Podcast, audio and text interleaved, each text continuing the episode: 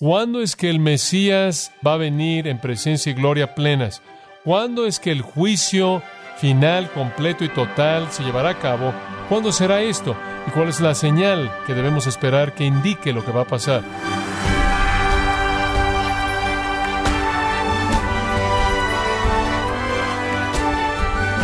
Gracias por acompañarnos en este subprograma, gracias a vosotros, con el pastor John MacArthur, dando así inicio al año de misión, un año nuevo, el 2020, para servir a usted, nuestro estimado oyente.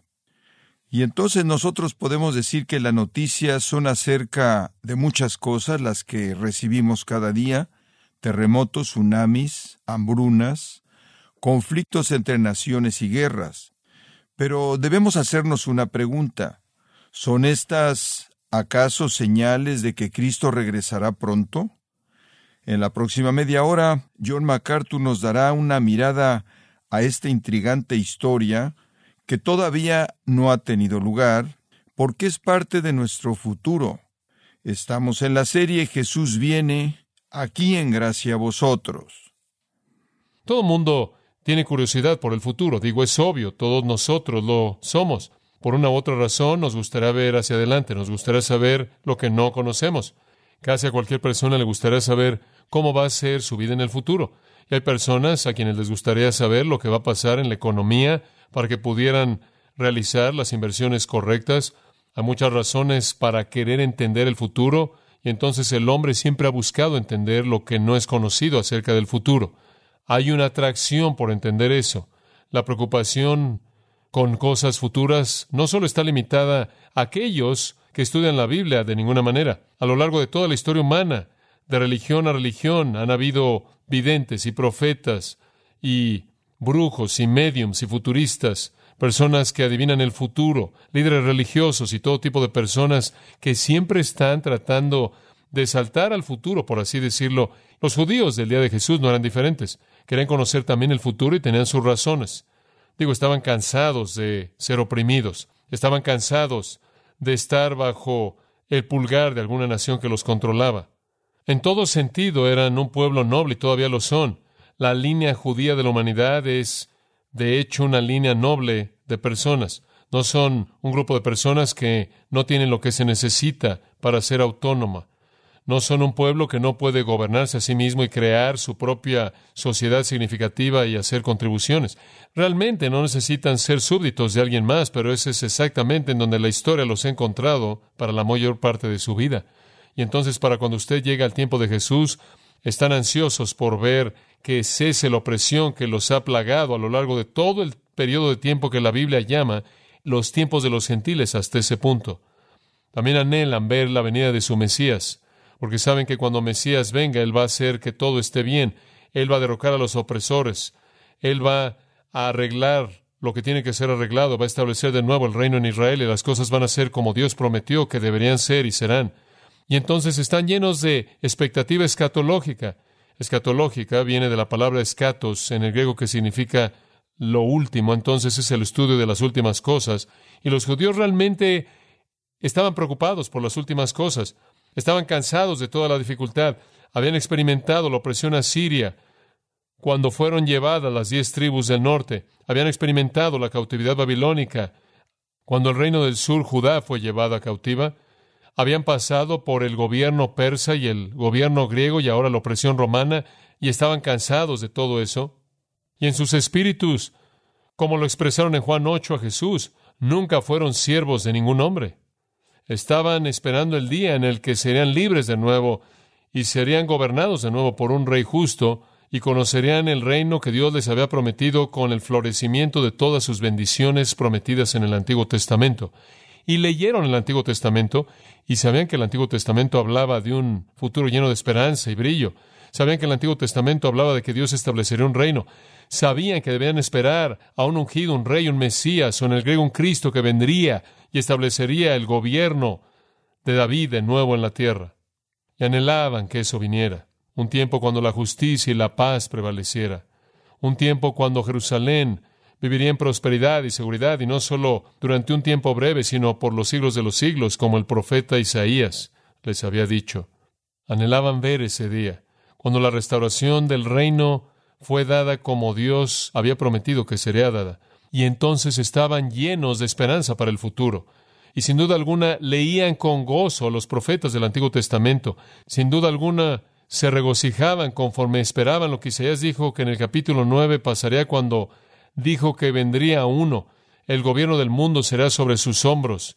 Y él gobernaría y reinaría. Él sería llamado maravilloso, consejero, Dios fuerte, Padre eterno, príncipe de paz y la duración de su gobierno y paz no tendría fin sobre el trono de su padre David para ordenarlo y establecerlo por los siglos de los siglos con justicia y demás. Realmente entendieron eso, se emocionaban por eso. Debieron haber leído Isaías 11.1 de que vendría un renuevo de la raíz de Isaí, quien fue el padre de David. Otro como David, no David, sino uno como David, un rey como David, quien reinaría en un tiempo próspero. Y este, en particular, que sería como David dice en Isaías 11.2, será ungido con el poder séptuple del Espíritu Santo. Y conforme usted avanza a lo largo de ese onceavo capítulo, debieron haberlo leído muchas veces y habrían visto todas las cosas que vendrían. Y debieron también leído Jeremías capítulo 23, capítulo 30, y habrían leído de cómo vendría uno que se sentaría sobre el trono de su padre David y reinaría y gobernaría, e Israel sería de nuevo la flor que debería haber sido, floreciendo de manera plena y en gloria plena bajo la bendición de Dios, y debieron haber leído Zacarías, porque Zacarías habla de eso, en particular el capítulo 14, y ciertamente conocían Daniel, y debieron haber sabido que en Daniel estaba la promesa de un gran holocausto al final, pero ese holocausto no sería el fin, porque vendría una piedra no cortada con manos que establecería un reino eterno en la tierra. Todos estaban conscientes de lo que los profetas tenían que decir, y entonces para cuando usted llega a la vida de Jesús, hay un escenario muy, muy claro de acontecimientos escatológicos en la mente del judío, y básicamente habían tomado la enseñanza del Antiguo Testamento de Daniel y Zacarías, Isaías y Jeremías, y la habían bosquejado junto con la enseñanza de Ezequiel para darles un flujo entero de cómo será en el final. Y vemos esto, esta escatología, manifestándose en los escritos de ese periodo de tiempo. Si usted lee los escritos no bíblicos en torno al tiempo de Cristo, nos ayudan a entender cómo pensaban los judíos de ese entonces. Esto es muy importante como un trasfondo para nuestro texto. ¿Qué pensaban los judíos que iba a ser el fin del siglo? ¿Qué pensaban que iba a ser la venida del Hijo del Hombre o del Cristo? ¿Cómo pensaban que iba a ser el juicio? ¿Qué acontecimientos esperaban? Bueno, si tomamos el material que escribieron en ese periodo de libros no bíblicos, escribieron libros religiosos que no eran bíblicos. Por ejemplo, estaba el libro de Enoch, está los Salmos de Salomón, está la Asunción de Moisés, el libro de Jubileo, la Ascensión de Isaías, el cuarto libro de Esdras, el Apocalipsis de Baruch, el libro de los secretos de Enoch, y este tipo de libros, los oráculos sebelinos, varios libros religiosos revelaban, y no eran escritos por Dios, su autor no fue Dios, sino que fueron hombres que daban sus actitudes religiosas, revelaban la manera de pensar de los judíos. Nos dicen cómo pensaban en ese entonces y vemos que muchos de estos libros son dominados por cosas escatológicas, por cosas futuras. Y si fuéramos a ver esos libros, encontraríamos algunas creencias fascinantes. Permítame ver si puedo llevarlo a una fuente que va a bosquejarle esto. Esto para mí es un punto fascinante. Un hombre llamado Schurer, S-C-H-U-R-E-R, escribió un libro titulado La historia del pueblo judío en el tiempo de Cristo. Este hombre, quien no tiene una postura escatológica que promover, por lo menos ciertamente no la postura que nosotros enseñaríamos, nos dice que era lo que los judíos creían en ese entonces y es fascinante, y él la extrae de su literatura contemporánea para saber qué estaban escribiendo. Permítame darle la secuencia. En primer lugar, Schurer dice que los judíos creían que antes de que el Mesías viniera, habría un tiempo de tribulación terrible de tal manera que antes de que el Mesías llegue, habría un tiempo de dolores de parto. Así como una mujer tiene dolores de parto inmediatamente antes de que la vida salga de su vientre, así también antes de que el reino del Mesías sea establecido, la nación sufrirá algo de tribulación, algo de dolor.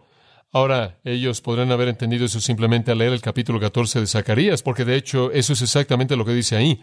Y vemos que eso era lo que estaban pensando a leer, por ejemplo, el segundo libro de Baruch, en el cual dice, y honor será convertido en vergüenza, y fortaleza será humillada en menosprecio, y la belleza se convertirá en algo feo, y la envidia se levantará en aquellos que no habían pensado en sí mismos, y la pasión cautivará a aquel que es pacífico, y muchos serán agitados y se enojarán buscando lastimar a muchos, y levantarán sus ejércitos para derramar sangre, y al final perecerán junto con ellos. Entonces ellos esperaban un tiempo de desmoronamiento terrible de la moralidad, un tiempo cuando el honor y la decencia serían despedazados, un tiempo cuando el mundo a su alrededor estaría lleno de guerra y habría un caos moral físico en el mundo, y esto sería un dolor de parto que traería al Mesías. En el cuarto Esdras, otro de sus libros que nos dice qué pensaban, dice que habrán terremotos, un tumulto de pueblos, planes de naciones, confusión de líderes y turbulencia en los príncipes. Además, en los oráculos sebelinos dice, del cielo caerán espadas ardientes a la tierra, luz vendrá con flashes en medio de los hombres, y la tierra, la Madre Universal, se sacudirá en estos días, y la mano del Eterno, y los peces del mar, y las bestias de la tierra, y las tribus incontables de cosas voladoras, y todas las almas de los hombres y todo mar, se sacudirán ante la presencia del Eterno, y habrá pánico. Y las cumbres de montañas más altas y los montes de los gigantes se despedazarán, y el abismo será visible para todos, y las cumbres altas y los montes sublimes estarán llenos de cuerpos de muertos, y habrá rocas de sangre y todo torrente inundará la planicie, y Dios juzgará todos con guerra y la espada, y habrá azufre desde el cielo, sí, piedras y lluvia, y granizo incesante y doloroso, y la muerte estará sobre los cuadrúpedos, si la tierra misma beberá de la sangre de los que perecen, y las bestias se saciarán de carne. Ahora, usted podrá pensar que este hombre habría estado leyendo el libro de Apocalipsis, pero no habría sido escrito aún. Vieron un tiempo futuro de turbación, de tribulación tremendos por todo el mundo. De hecho, esperan en el Mishnah que la arrogancia se incrementa, la ambición se dispara, y la vid da fruto, sin embargo el vino escasea. El gobierno se vuelve a la herejía, no hay instrucción, la sinagoga está entregada a la impiedad, Galilea es destruida, Gablán desierta, los habitantes de un distrito van de ciudad a ciudad sin encontrar compasión, la sabiduría de los eruditos es odiada, el piadoso es menospreciado, la verdad está ausente, los hombres insultan a los hombres mayores, los hombres mayores están en la presencia de los niños, el hijo menosprecia al padre, la hija se rebela en contra de la madre, la nuera en contra de la suegra, y los enemigos de un hombre son sus compañeros en casa. Eso es del Mishnah. Ahora no lo sabían, pero eran premilenialistas, esperaban la tribulación. Entonces un tiempo que precedía la venida del Mesías sería un tiempo de turbación alrededor del mundo. La segunda cosa que tenían en su escatología era que en esta turbación vendría un precursor y un heraldo anunciando la llegada inmediata del Mesías y será como Elías. Como el Mesías no es David, sino como David, así el precursor no es Elías, sino como Elías. Como el rey mismo viene en el espíritu, por así decirlo, y el poder de David, inclusive a un grado mayor, así el precursor viene en el espíritu y poder de Elías, inclusive un grado mayor. Y entonces esperaban que uno como Elías viniera. Esa es la razón por la que inicialmente fueron tan atraídos a Juan el Bautista, porque era tan parecido a Elías. Y Juan el Bautista habría sido ese Elías, cumpliendo esa profecía si hubieran recibido a Jesucristo y su reino. Pero debido a que lo rechazaron y el reino fue pospuesto, por lo tanto, tiene que haber otro como Elías previo a la segunda venida del rey. Y entonces los judíos, no necesariamente viendo todo lo que les acabo de decir, vieron que vendría uno como Elías, quien anunciaría la venida del Mesías. De hecho, la ley oral judía establecía que si se disputaba dinero, propiedad y se desconocía al dueño, o cualquier cosa que se encontrara cuyo dueño era desconocido, debía esperar, y cito, hasta que Elías venga, fin de la cita, porque él corregiría todo para preparar a toda persona para el Mesías. La siguiente cosa que vieron fue la venida del Mesías. Primero un tiempo de tribulación, después un heraldo y después la venida del Mesías mismo el que era el rey, el personaje grande, divino, quien vendría y terminaría la época actual y establecería la época de gloria, el reino y defendería al pueblo de Dios. La siguiente cosa que vieron en su escatología, de acuerdo con Schurer, es que las naciones se alearían y se congregarían para pelear contra el Mesías. Sorprendente. Por ejemplo, en los oráculos civilinos, de nuevo leemos esta enseñanza judía.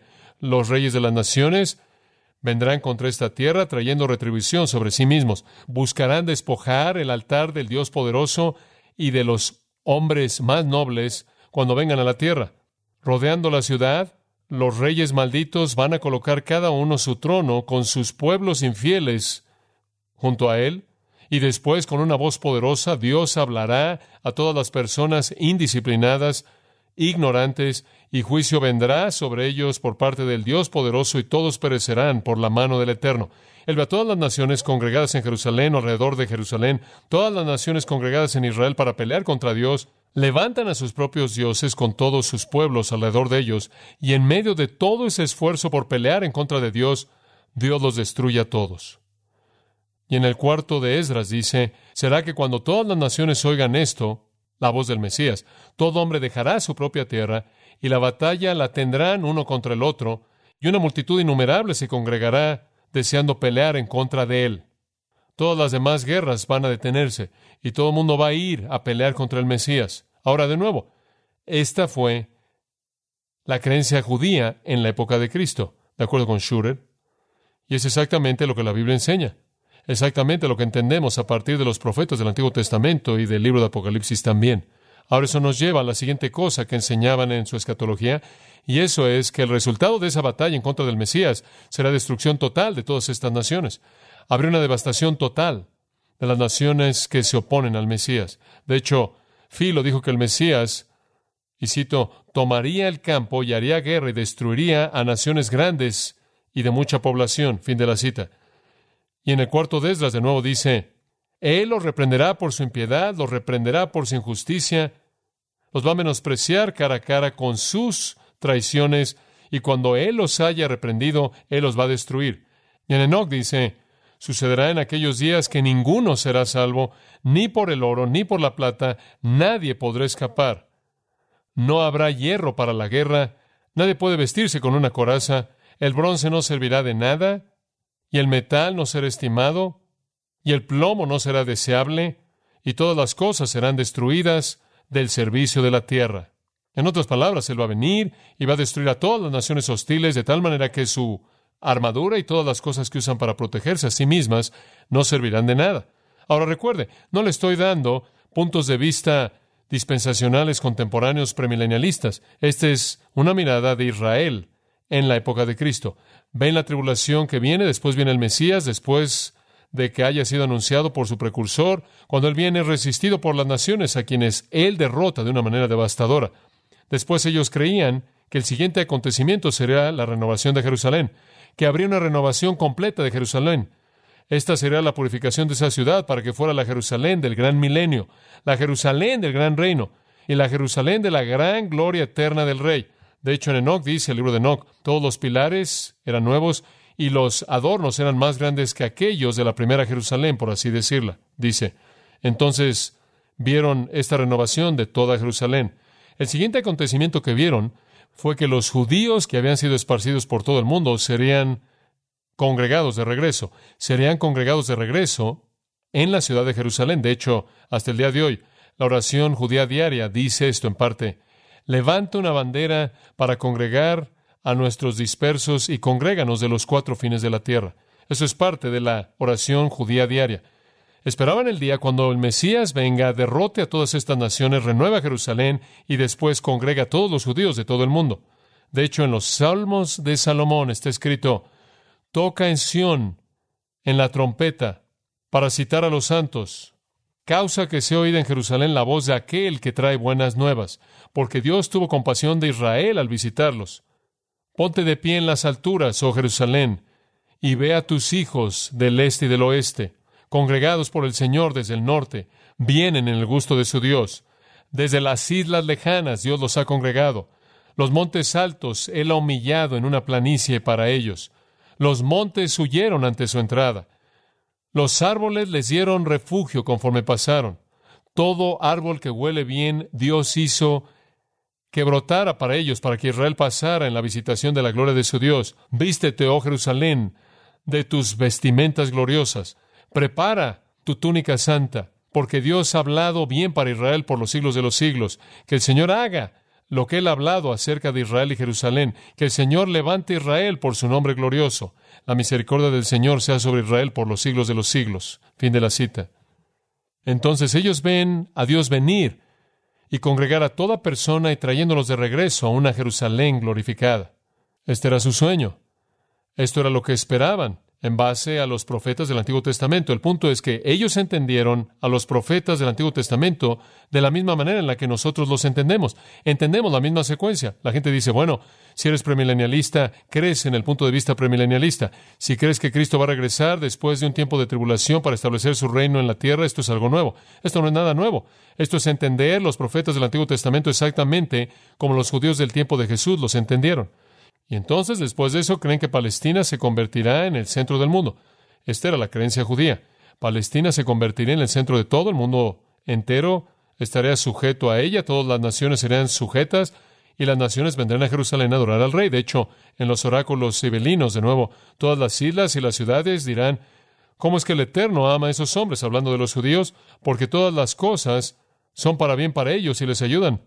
Vengan, Caigamos todos sobre la tierra y supliquemos al Rey eterno, al Dios poderoso eterno, realicemos la procesión a su templo porque Él es el potentado del alma. Entonces ellos creían que el mundo entero se iba a volver súbdito del Mesías, se iba a venir a Jerusalén a adorar a ese Dios.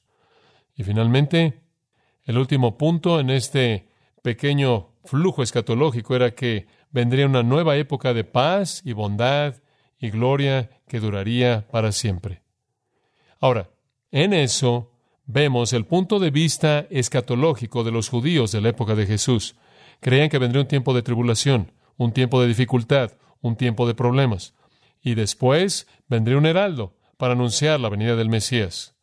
Y después vendría el Mesías. Y cuando el Mesías viniera, las naciones de la tierra se congregarían para pelear en contra de él, y él las devastaría y las destruiría. Y después él purificaría la ciudad de Jerusalén. Siga esto con mucha atención purificaría la ciudad de Jerusalén, congregaría a todos los judíos de toda la tierra y establecería su reino eterno. Esa era la escatología judía. Ahora siga su manera de pensar.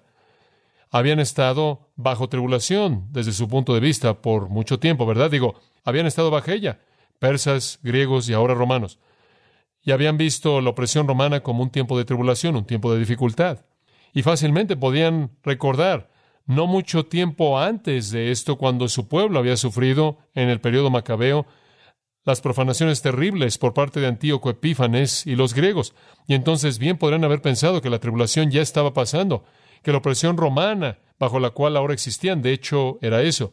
Y después aparece Juan el Bautista. ¿Qué cree usted que pensaban ahora? Aquí está el que es como quién? Elías. Y de pronto viene Jesucristo y Él cura personas, y Él resucita a los muertos, y Él tiene este poder sorprendente para alimentar a las multitudes. Y Él es un obrador de milagros y un obrador de maravillas que expulsa la enfermedad de Palestina durante su ministerio. Y Él entra montado a Jerusalén en la Pascua, y ellos arrojan ramas de palmeras y prendas de ropa enfrente de Él, y se dicen a sí mismos, aquí está, este es el Mesías. Y recuerdan, ¿Qué es lo primero que va a pasar cuando el Mesías venga? Oh, lo primero que va a pasar es que las naciones de la tierra se van a congregar en contra de él y él los va a destruir. Y entonces ellos inmediatamente piensan que él va a iniciar una guerra y los romanos van a ser los primeros que van a ser destruidos y el holocausto debe comenzar rápidamente. Y una vez que él acabe con eso, él va a purificar a Jerusalén y después él va a expulsar a todos los hipócritas y a toda la religión falsa y toda la adoración falsa y después vamos a ver ese, quizás pensaron del templo de Ezequiel, del 40 al 48 en Ezequiel, ese templo glorioso final cuando la adoración verdadera se está llevando a cabo. Y después Él va a congregar a todos los judíos de todo el mundo y va a establecer el reino eterno. Ahora usted sabe qué es lo que está en la cabeza de los discípulos conforme llegamos al capítulo 24, ¿verdad? Este es el tipo de manera de pensar que hay en sus mentes. Y la escena se está desarrollando de manera tan clara parece a los ojos de ellos. Dice usted, bueno, ¿qué hay acerca de cuando Jesús les dijo que él iba a morir? Cuando inclusive en el día de la entrada triunfal él les dijo, a menos de que un grano de trigo caiga a la tierra y muera, permanece solo. ¿Qué hay acerca de eso? Eso no encaja, no está en su escenario escatológico. No pueden enfrentar eso, rechazan eso. Y siempre están diciendo, no, no, no, eso no puede suceder. Entonces no comprenden la muerte de Cristo, no entienden la resurrección de Cristo, únicamente ven la gloria venidera. ¿Se da cuenta? Y tienen una perspectiva muy comprimida de Cristo. Ven que todo va a pasar cuando Él venga la primera vez. No entienden lo que entendemos. Él vino una vez y ahora tenemos un periodo largo de tiempo, ¿verdad? Hasta que Él regrese. Los profetas del Antiguo Testamento no vieron eso, no hablaron de eso, simplemente vieron a Cristo venir y todo iba a pasar. No vieron el elemento de tiempo ahí. Esa es la razón por la que llamamos eso un misterio, porque no fue revelado en el Antiguo Testamento. De hecho, Pablo llama al Nuevo Testamento entero un misterio escondido desde los siglos pasados, porque desarrolla, presenta un periodo de tiempo no visto previamente. Misterio refiriéndose a aquello que estaba escondido. Entonces el profeta del Antiguo Testamento vio que todo iba a pasar en un momento y así lo veían los discípulos.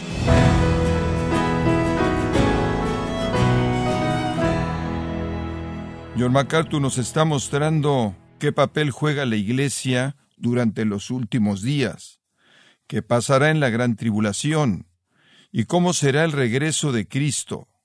Es la serie Jesús viene aquí en gracia a vosotros.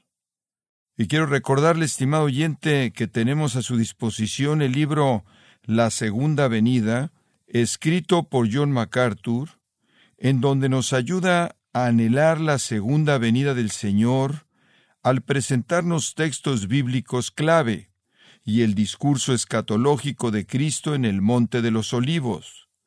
Puede adquirirlo en nuestra página en gracia.org o en su librería cristiana más cercana. Y también le comento que puede descargar todos los sermones de esta serie Jesús viene, así como todos aquellos que he escuchado en días, semanas o meses anteriores, animándole también a leer artículos cristianos relevantes en nuestra sección de blogs en gracia.org.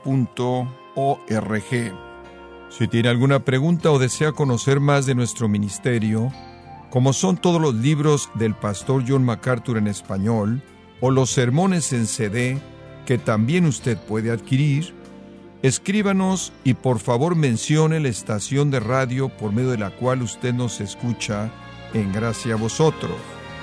Es importante conocer no solo el país y ciudad de donde usted nos escucha, sino también la radio. Para quienes contactan nuestro ministerio por primera vez, pueden solicitar una copia del mensaje de promoción sin costo alguno, un mensaje por oyente únicamente. Si usted vive en los Estados Unidos o Puerto Rico, escríbanos a Gracia Vosotros, P.O. Box 4000, Panorama City, California 91412. O puede escribirnos a través del siguiente correo electrónico radio arroba en nombre del pastor John MacArthur, de nuestra asistente administrativa Jessica Fonseca, así como del personal, queremos darle las gracias invitándole para que nos acompañe en la próxima edición y juntos continuar desatando la verdad de Dios un versículo a la vez, en gracia a vosotros.